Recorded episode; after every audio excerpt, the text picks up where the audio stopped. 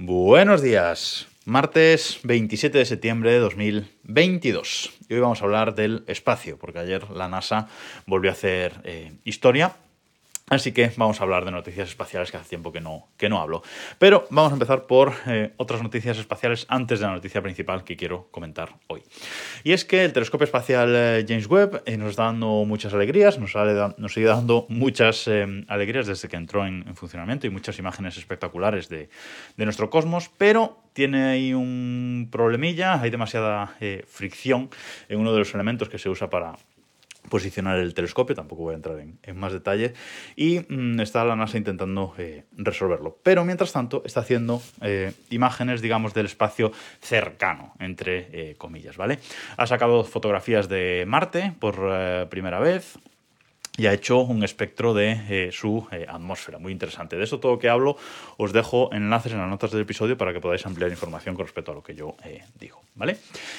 También ha sacado imágenes de eh, Neptuno, las mejores imágenes de, Neptuno que, hemos tenido prácticamente eh, nunca y en el que se ven pues, los anillos de, Neptuno, sus satélites, etc. Es una imagen que está súper eh, chula, esta imagen del James Webb.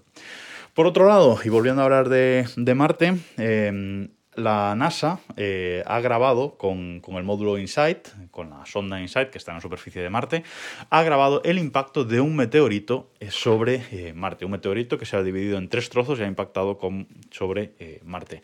Tenemos el audio de ese, de impacto que se oye como un blip, un bloop al final, es un impacto eh, curioso. Y luego la sonda MRO, la Mars Reconnaissance Orbiter, ha eh, sacado imágenes del impacto sobre la superficie de, Marte, que de hecho es la imagen que encabeza este episodio de hoy en desdereloj.com, esa, esa imagen del, del impacto.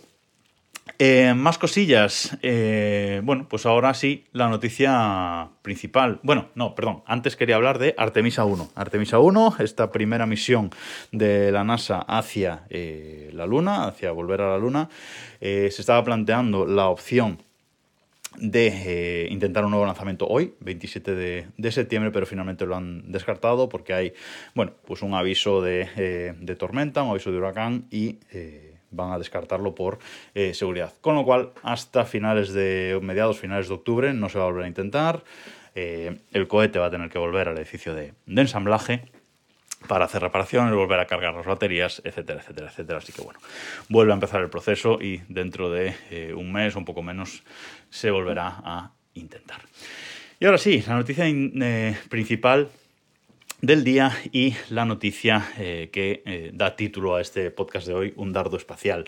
Y es que eh, la NASA ha conseguido, por primera vez en la historia, con la sonda DART, o con, sí, con el satélite sonda DART, intentar desviar un objeto espacial, un objeto de nuestro cosmos. esta misión, DART, Dardo, es una misión que la NASA ha preparado para impactar, eh, como digo, una, una, sonda contra un eh, objeto espacial, en este caso contra eh, Dimorfo, contra el asteroide denominado Dimorfo, que en realidad es un satélite más pequeño del asteroide Didimo. Didimo tiene unos casi 800 metros de de, diámetro. Bueno, pues este otro eh, satélite que tiene es mucho, eh, es mucho más pequeño, denominado Didimo, y la NASA ha estrellado esta sonda para intentar iniciar la protección espacial, el escudo espacial de la Tierra. De si en algún momento vemos que eh, un asteroide se acerca a, a, la Tierra, poder desviarlo. La misión ha sido un éxito. Em, hasta ahora eh, la sonda DART ha impactado eh, con una masa de 550 kilos, ha impactado a casi 22.000 kilómetros por hora contra este, eh, contra este pequeño satélite, este pequeño em, asteroide. No es la primera vez que se estrella una sonda contra un asteroide, ya que en 2005 ya, ya se hizo, pero sí es la primera vez que lo hace a tanta velocidad y que se intenta desviar este, este asteroide, eh, este pequeño objeto eh, espacial. Además, eh, fue muy interesante seguirlo por, YouTube, el directo de este, de este impacto, porque la NASA eh, estaba recibiendo desde la cámara Draco, denominada Draco de esta, de esta sonda, estaba recibiendo una imagen por segundo del acercamiento al eh, asteroide. Con lo cual pudimos vivir eh, ayer por la, por la noche, alrededor de la 1 y 20 o así de la, de la madrugada, podemos vivir en directo, yo lo estuve ahí siguiendo, cómo esta sonda se acercaba e impactaba contra el eh, asteroide. Eh, la última imagen que, recibió la, NASA dicen que estaría a unos 70 metros eh, más o menos de la superficie del asteroide. Luego ya chocó y evidentemente se destruyó. Hemos visto hoy, esta mañana, una imagen eh, desde la Tierra, de cómo se vio el impacto desde, desde, la Tierra, que no se ve dimorfo, se ve el asteroide grande, Dídimo, pero sí se ve una nube de polvo enorme que sale de, la zona del, impacto, bastante eh, impresionante.